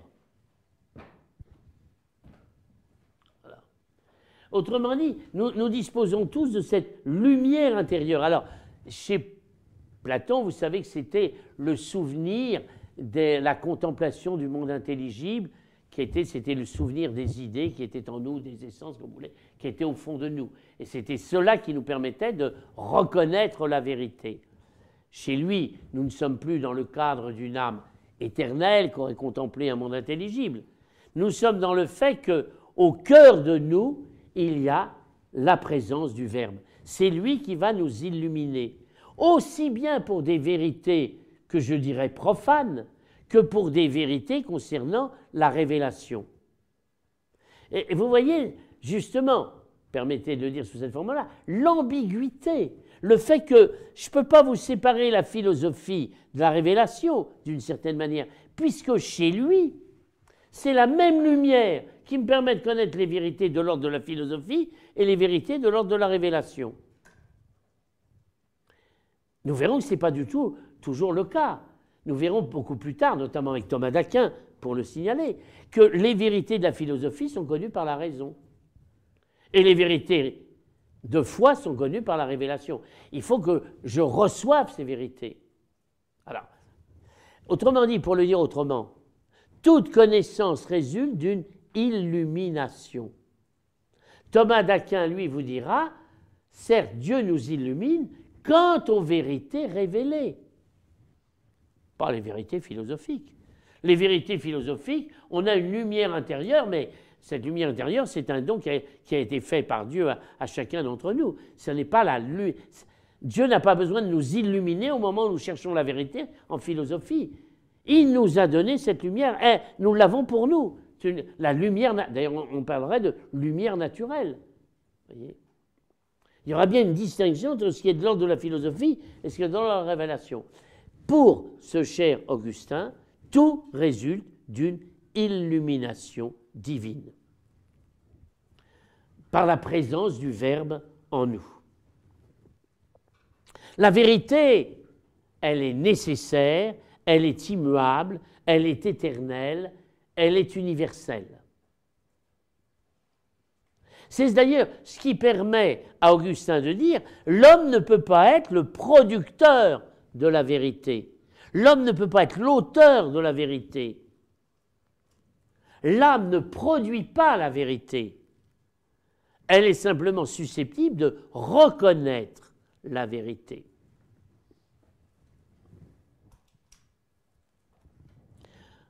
En quelque sorte, il y a une conciliation chez lui entre le logos platonicien et plotinien et l'évangile dans Matthieu 23, 10, vous n'avez qu'un maître, le Christ.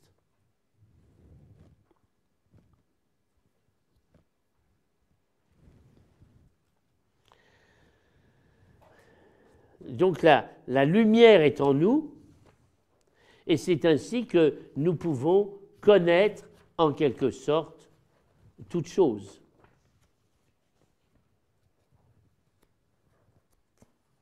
D'où les, fameuses phrases grâce au, maître intérieur. Pardon Dieu, mais toi tu étais plus intime que l'intime de moi-même est plus élevé que les cimes de moi-même. Vous savez, c'est alors en latin, parce que c'est connu en latin, Deus intimior intimo meo. Dieu est plus intime à moi-même que moi-même, que je ne suis intime à moi-même, si vous voulez. Hein. Ça, c'est très important. Il est, il est un, un homme de l'intériorité. Mais quand l'homme revient sur lui-même, il ne découvre pas seulement lui-même, il découvre plus grand que lui-même. D'où l'idée chez Augustin de laisse de côté le monde extérieur et la connaissance du monde extérieur, reviens sur toi-même. Reviens sur toi-même. Et au fond de toi, tu découvriras Dieu.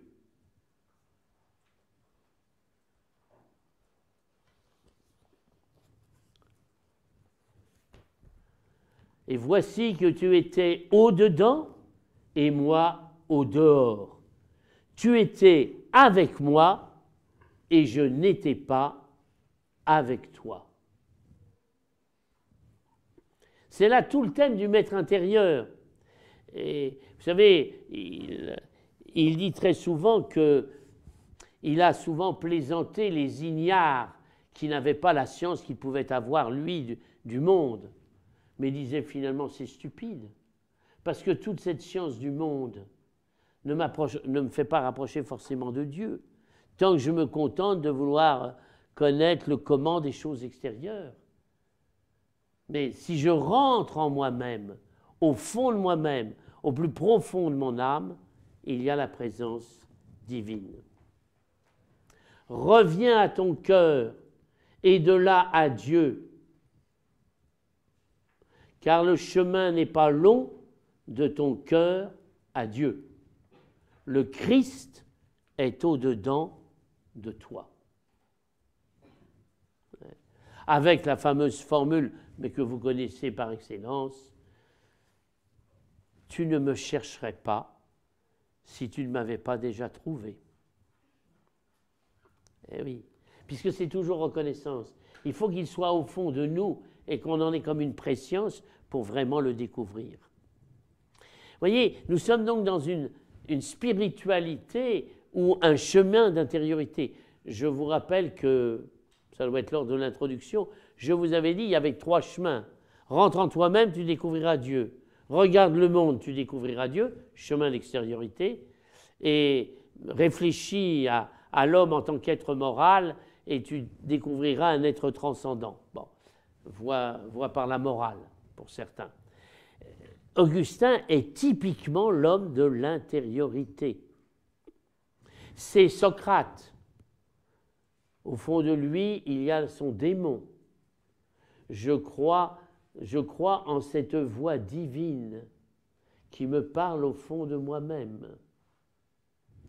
Puis c'est Platon, toute connaissance et réminiscence. Et puis tout, tout le néoplatonisme. Et enfin, c'est Augustin. Et puis ensuite, dans l'intériorité, vous aurez, vous aurez Descartes, alors, qui intellectualisera énormément, mais qui, dans son esprit, va découvrir l'idée de Dieu. Comme quoi, vous voyez que là, ça, devient très intellectualiste. C'est une idée qui va. C'est pas tant le maître intérieur, pas tant le Christ, que l'idée de Dieu. Mais ça sera encore à l'intérieur de l'intériorité. Et puis vous savez que pour l'extériorité, il faut attendre encore quelques temps, et ça sera le thomisme. Voilà. Voilà en quelque sorte ce que l'on peut dire sur la connaissance, en sachant donc qu'il y aura deux types de connaissances il y aura deux types de connaissances. Il y aura la connaissance habituelle grâce à la lumière, mais, il peut y avoir une connaissance que je vais dire mystique. Là, ce n'est plus connaître grâce à cette lumière, c'est voir cette lumière elle-même. C'est ça l'union mystique. C'est ça l'union mystique.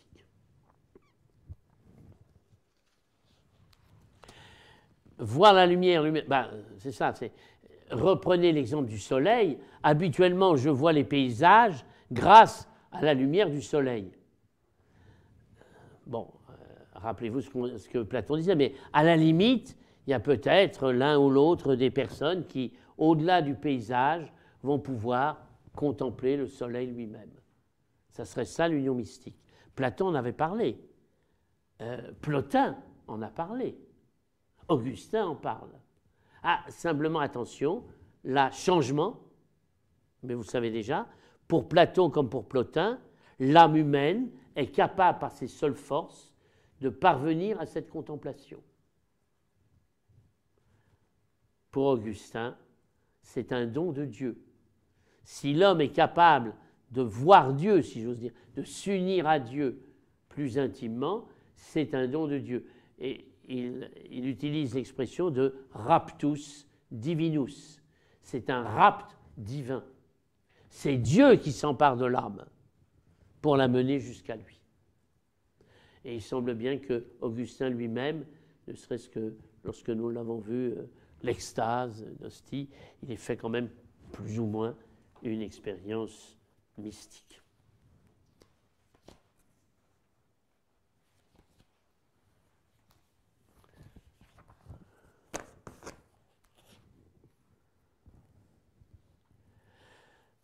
je terminerai dans un livre qui s'appelle Les Rétractationes. Alors c'est intéressant parce que Les Rétractationes, c'est un livre où il, remet en cause parfois ce qu'il a écrit par ailleurs. Mais alors il montre ses erreurs, puis il insiste sur ce qui demeure absolument vrai. Et voilà ce qu'il dit. J'ai écrit un livre intitulé Le Maître, où l'on discute et cherche et trouve qu'il n'y a pas de maître qui enseigne la science à l'homme, sinon Dieu, selon ce qui est également écrit dans l'Évangile, unique est votre maître, le Christ. Voilà. Donc même quand vous faites de la science, il n'y a qu'un maître.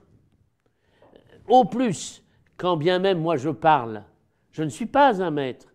Parce que si même je transmets une vérité, du moins mes yeux, parce que j'y ai consenti moi-même, parce que j'ai été illuminé. Mais vous, vous allez consentir à cette vérité, vous allez dire, c'est bien, c'est bien une vérité. Mais ce n'est pas moi, c'est vous qui consentez à cette vérité. Vous n'êtes en rapport avec la vérité que je ne suis, moi, que celui qui vous permet de retrouver cette vérité. Mais c'est vous qui la retrouvez. Et si vous la retrouvez, c'est parce que vous êtes illuminé par Dieu lui-même. Car il n'y a pas de vérité sans illumination. Voilà en quelque sorte ce que l'on peut dire ici sur ce maître intérieur. Vous voyez la grandeur de l'homme. L'homme est quand même capable de grandeur, il est capable de parvenir à une certaine intériorité. Enfin, et non pas tout à fait avant de conclure, mais bien qu'il va falloir y arriver, on a bien affaire à une mystique de l'amour. Une mystique de l'amour parce que il est très influencé par euh, Saint Jean et par la lettre de Saint Jean. Il en a fait même un commentaire. Dieu nous aima le premier et nous, nous répondons à cet amour. Vous savez, c'est dans cette lettre de Saint Jean d'abord qu'il y a cette affirmation Dieu est amour. Et avec d'ailleurs ensuite cette autre phrase Quand ton cœur te condamne, sache que le cœur de Dieu est le plus grand que le tien. Voyez ce que je vous disais Certes, il insiste bien sûr très souvent sur la culpabilité, mais enfin, il met en exergue toute cette lettre de Saint Jean qui justement insiste sur le pardon et la miséricorde. Et c'est donc Saint Augustin qui va dire quand même enfin une phrase absolument extraordinaire. La mesure de l'amour, c'est d'aimer sans mesure. C'est ce qui me fait dire, mais ce n'est pas Saint Augustin qui le dit, hein, que le Dieu chrétien, c'est un Dieu de l'excès. Il y a un excès en Dieu. une surabondance en Dieu, qui est celle de l'amour. Alors vous voyez, quand on nous dit qu'il faut être timoré, euh, eh bien, ça ne correspond pas à l'image du Dieu chrétien. le Christ lui-même dit de l'homme, il dit aux hommes, soyez des êtres de désir. Parce que c'est le désir qui nous ouvre à plus grand que nous. Alors, venons-en quand même à un point, même si nous sommes dans un cours de philosophie, mais il faut bien comprendre que le discours de Saint Augustin, c'est un discours christocentrique.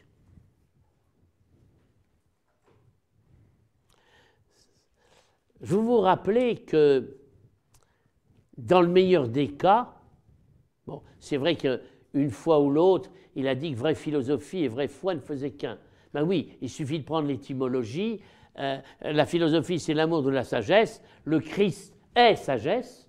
Et par conséquent, l'amour de la sagesse mène à l'amour de Dieu. Bon, alors, amour de la sagesse, philo, amour de Dieu, foi.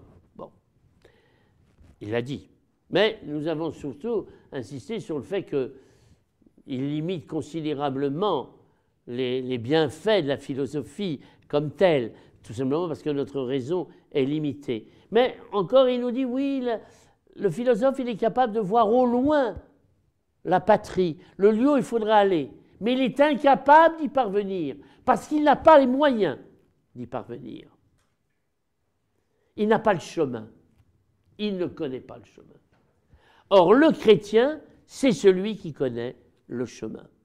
Ou encore, dire autrement, le chrétien, c'est celui qui sait que le Christ est médiateur. Et pour être médiateur, pourquoi il peut être le médiateur entre Dieu et les hommes? Parce que précisément, il est à la fois et Dieu et homme. S'il était seulement homme, il ne serait pas médiateur. S'il était seulement Dieu, il ne serait pas médiateur. Et s'il n'était pas médiateur, il ne réconcilierait pas l'homme avec Dieu.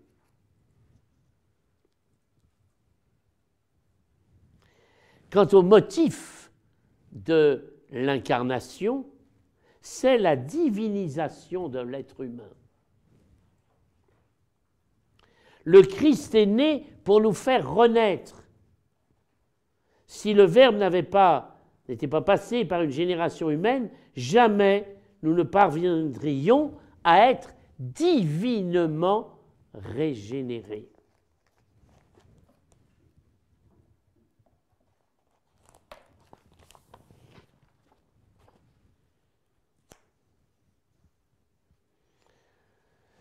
Alors, comprenez que, bien sûr, la naissance du Christ rend visible la deuxième personne de la Trinité. Mais cette personne de la Trinité, elle a toujours existé. Le Christ ne naît pas au moment de son incarnation. Le Christ est sans mère quand il est engendré de son Père, et sans Père quand il est enfanté par sa mère génération merveilleuse. La première est éternelle, la seconde est temporelle, et l'éternel est né de l'éternel. C'est vrai que, vous voyez, nous sommes encore à un temps où on fait toujours ces, distinctions. Hein.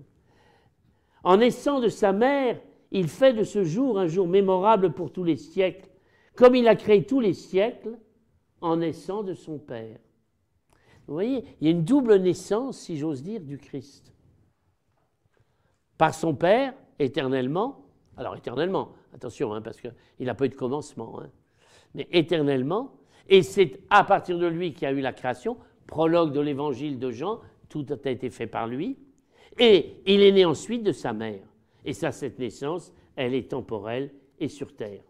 Et donc, d'une certaine manière, on peut dire que le Christ est né à la fois d'un père et d'une mère, et sans père et sans mère, d'un père comme Dieu et d'une mère comme homme, sans mère comme Dieu et sans père comme homme. enfin, c'est très judicieux.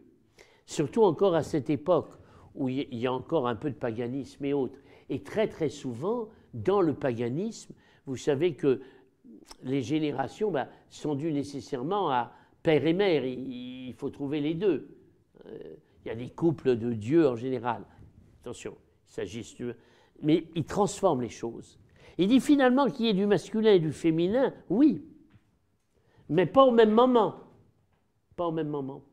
Et d'une certaine manière, il est bien le médiateur parce que d'une part, il est né d'un père, et d'autre part, et à un autre moment, il est né d'une mère. Il a bien toute la condition humaine en même temps. Et simplement, il ne cesse pas des dieux, c'est pourquoi cette condition humaine, c'est quand même une exception, parce qu'en général, il faut les deux au même moment. Tandis que là, il y a une première naissance d'un père et ensuite une seconde naissance d'une mère. D'où le caractère aussi exceptionnel. Et en même temps, il est, il est commun à tous, et pourtant, il est tout à fait exceptionnel. Voilà. Et alors, il va même encore plus loin, puisqu'il dit qu'en tant que fils du Père, il a créé sa mère. Ben oui, d'une certaine manière, bien sûr. Puisqu'il est la main du Père dans la création, il crée tous les êtres, y compris sa mère. Mais grâce à l'incarnation, Dieu appelle par ce Fils tous les êtres humains à être ses enfants. Et ça pourrait aussi expliquer pourquoi Marie peut être aussi en général dit notre mère. Attention, il ne faut quand même pas les mettre au même niveau. Hein.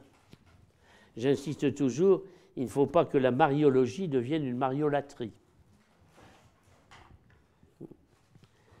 Et Augustin insiste beaucoup sur le fait que Noël est déjà la fête de notre salut. Eh bien oui, parce que le fait que Dieu se fasse homme, ça, montre son projet de salut.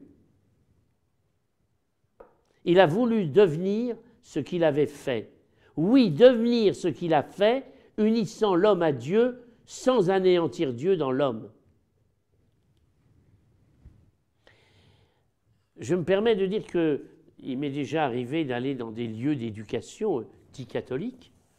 Et c'est vrai que la première fois où je suis allé dans ce lieu, dans chaque salle, il n'y avait pas de crucifix. Mais dans chaque salle, toute l'année, il y avait une crèche. Et je me suis adressé au responsable et il m'a dit, mais c'est et il avait parfaitement raison, hein, c'est une spiritualité euh, il ne nie pas la croix, euh, ce n'est pas le problème. Mais le dessein de salut pour l'homme, la miséricorde, la bonne nouvelle justement de l'incarnation, c'est Noël. Et donc, même si on dit souvent que Pâques est la plus grande fête religieuse, oui, mais attention, il faut pas, il faut relier toutes ces fêtes. Et Noël, c'est plus que ce qu'on en dit. Alors, bien sûr, Noël. Mais après tout, tout ce qu'il y a d'humain autour de Noël, est-ce qu'il faut forcément aussi le rejeter? Il a pris notre condition humaine avec tout ce que nous sommes. Nous avons besoin de petites histoires, nous avons besoin d'imagination, nous avons besoin de, sens festif. Méfions-nous que par purification, nous ne retombions là encore dans l'angélisme, décidément. À cause aussi du Christ, et ce sera le mot de la fin avant de voir sa postérité, il y a bien sûr le thème chez Augustin des deux cités. Mais ça, je crois que vous connaissez. Deux amours ont bâti deux cités. L'amour de soi jusqu'au mépris de Dieu fit la cité terrestre, l'amour de Dieu jusqu'au mépris de soi fit la cité céleste. L'une se glorifie en elle-même, l'autre dans le Seigneur. il faut vous dire aussi que c'est sûr que Augustin avait été très frappé par tout ce qui se passait, ben, par les barbares qui venaient prendre la puissance de Rome. Donc ça lui posait beaucoup de questions. Mais euh, comprenez que ces deux cités ne sont pas tant euh, euh, une cité, mettons, politique d'un côté, puis l'Église de l'autre. Ça, on, simplifierait considérablement le sujet. On pourrait dire que les deux cités, elles sont en chacun de nous. Parce que là, on retrouve typiquement l'amour de soi jusqu'au mépris de Dieu, c'est la concupiscence. Et l'amour de Dieu jusqu'au mépris de soi, c'est la charité. C'est la misère et la grandeur qui se trouvent en chacun de nous. Voilà. Et donc je pense que là encore, c'est un acte de vigilance. Nous sommes appelés à un acte de vigilance. Je crois que c'est surtout cela qu'il faut retenir. Et je suis obligé d'avancer. Enfin, il y a, vous savez, un très grand livre, mais là je laisse ça aux théologiens, il y a un très grand livre qui s'appelle La Trinité, à propos de la Trinité, chez lui. Si je dis simplement ça, c'est parce que il y a de grands débats. Simplement, Augustin a cette intelligence de dire attention. Attention, il faut bien trouver des mots, mais les mots, là encore, sont toujours relativement inadéquats. Il y a eu surtout, et c'est le seul point que je développerai avec vous, il y a eu surtout un malentendu dans la traduction du grec au latin pour ce qui est de la Trinité. Il le dit lui-même. Il s'agit d'une réalité dont la vérité excède toute possibilité langagière. Au Dieu Trinité, nous devons penser toujours sans pouvoir y penser dignement. Deux définitions ont été retenues pour tenter de signifier la Trinité de Dieu. Les Grecs parlent de mia ousia tres hypostasis, c'est-à-dire une essence, trois substances. Mais les latins préféreront parler de una essentia tres personae. D'où vient le problème, si je l'évoque? C'est simplement pour vous rappeler que les Grecs ont été très influencés par le vocabulaire et la philosophie plotinienne des trois hypostases. Hein. L'un, l'être, et puis l'âme en gros. Alors, on l'a repris, le Père, le Fils et l'Esprit. Mais il y a eu deux, deux problèmes quand on est trop près du néoplatonisme. C'est la hiérarchie, puisque vous savez que la seconde hypostase est inférieure à la première et la troisième inférieure à la première et la seconde. Or, c'est faux. Ils reçoivent même, même adoration et même gloire. Premièrement. Deuxièmement, c'est le mot hypostasis, que le latin, malheureusement, a traduit par substance, substantia. Mais alors, si vous me dites qu'il y, a trois substances, alors Dieu n'est plus un, parce qu'une substance est une unité. Donc s'il y a trois substances, ça fait vraiment trois. Trois êtres complets. Et il n'y a plus du tout d'unité. Dieu n'est plus un. Et voilà les conflits qui ont eu lieu à cette époque-là sur la Trinité, qui était un problème de traduction. C'est parce qu'on a traduit hypostasis par substance. Alors, les latins ont voulu répondre en disant il ne faut pas utiliser substantia, et certainement à juste titre en, latin. Et ils vont dire una essentia, une essence, on traduit encore par une nature, c'est ce que vous dites euh, quand vous récitez maintenant le credo, hein. une nature consubstantielle. Dans le temps, vous disiez de même nature. Je crois que je vous ai dit pourquoi on dit autrement. Parce que de même, plusieurs substances peuvent avoir une même nature. La preuve. Tous ici, autant que nous sommes, nous participons d'une même nature, la nature humaine. Et pourtant, nous sommes des êtres différents. Donc quand on disait dans le credo euh, même nature, c'est pas tout à fait ça. Il y a une seule consubstantielle, veut dire justement qu'on participe d'une même essence. Voilà. Et, et, voilà le mot qui va être utilisé par Augustin, personae, c'est-à-dire personne. Le mot de personne, au sens strict, c'est une invention, si j'ose dire, hein, pour caractériser la Trinité. C'est d'abord dans un régime théologique qu'on a utilisé le mot de personne. Donc, c'est alors il y, a, une diversité dans l'unité, mais les personnes ne se différencient que dans leur relation. Bon, il y a un père que parce qu'il y a un fils, il y a un fils que parce qu'il y a un père, et il y a l'esprit que dans la relation entre le père et le fils. Bon, je vais m'arrêter là. Mais ce qui est très important, c'est l'aspect philosophique. Vous voyez, ils ont été influencés par des philosophes, par un vocabulaire. Ce qui vous montre qu'en théologie, on ne peut pas se passer de philosophie. Et faites attention à un théologien qui vous dit Moi, je fais de la théologie sans philosophie. C'est faux. Simplement, ou il vous le cache, c'est grave, ou il l'ignore, c'est bête. Dans tous les sens du terme. Non, mais c'est vrai. Il y a toujours des mots. On utilise des mots philosophiques pour rendre, pour rendre intelligible la foi, pour rendre compte. Rappelez-vous que rendre compte, c'est les Pour rendre compte de la foi, on aura besoin de termes philosophiques. Et il s'en rend compte, même s'il dit c'est très difficile. C'est très difficile. Voilà, j'en resterai là simplement pour vous dire que de fait, il a essayé, à n'en pas douter, il a essayé de rendre compte de cette Trinité, de montrer alors il prend des exemples, il prend des exemples avec l'âme en disant, ben voyez, l'intelligence, la mémoire, tout ça. Bon, c'est différent et en même temps, ça ne fait qu'un. C'est la même âme qui à la fois est, mémoire, puis intelligence, puis volonté. Bon, alors, ce ne sont que des images.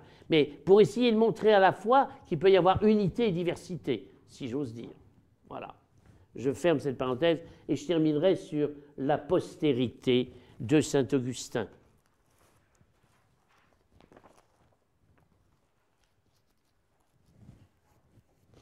Vous savez, d'abord, il, va inspirer, il va inspirer tous les courants mystiques, à n'en pas douter.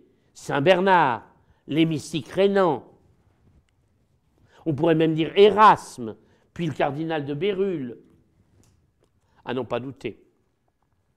Mais nous le savons, et c'est ça qui est extraordinaire, c'est qu'il va influencer aussi des auteurs très différents.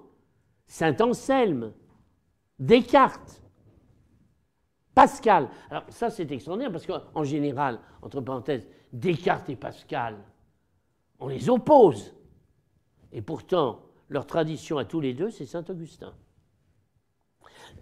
Ils, y verront des choses différentes, ils prendront tel ou tel. Mais la pensée d'Augustin est tellement riche, si vous voulez, que euh, des pensées multiples peuvent se cultiver auprès de Saint Augustin. Et alors, pour euh, conclure, je reprendrai tout simplement une prière de Saint Augustin. Seigneur, donne les forces de chercher, toi qui as permis qu'on te trouve, et qui as donné l'espérance de te trouver sans cesse davantage. Autrement dit, on n'en aura jamais fini de chercher. Et ça n'est qu'une image, mais je dirais même au paradis, on continuera à chercher. Parce que nous serons toujours des êtres de désir. Vous savez, c'est Claudel qui disait Ah, s'il n'y avait plus de désir au paradis, je l'envierais à l'enfer. Bon, c'est une image. Mais comprenez, un désir qui sera, mais toujours, on n'en aura jamais fini de chercher. Ni en philosophie, ni en théologie d'ailleurs. Parce qu'il n'y a pas l'un sans l'autre, parce que l'amour de la vérité, la recherche de la sagesse, même lorsque l'amour de la sagesse se transforme en sagesse de l'amour, ça n'a pas de fin. Je vous remercie. you.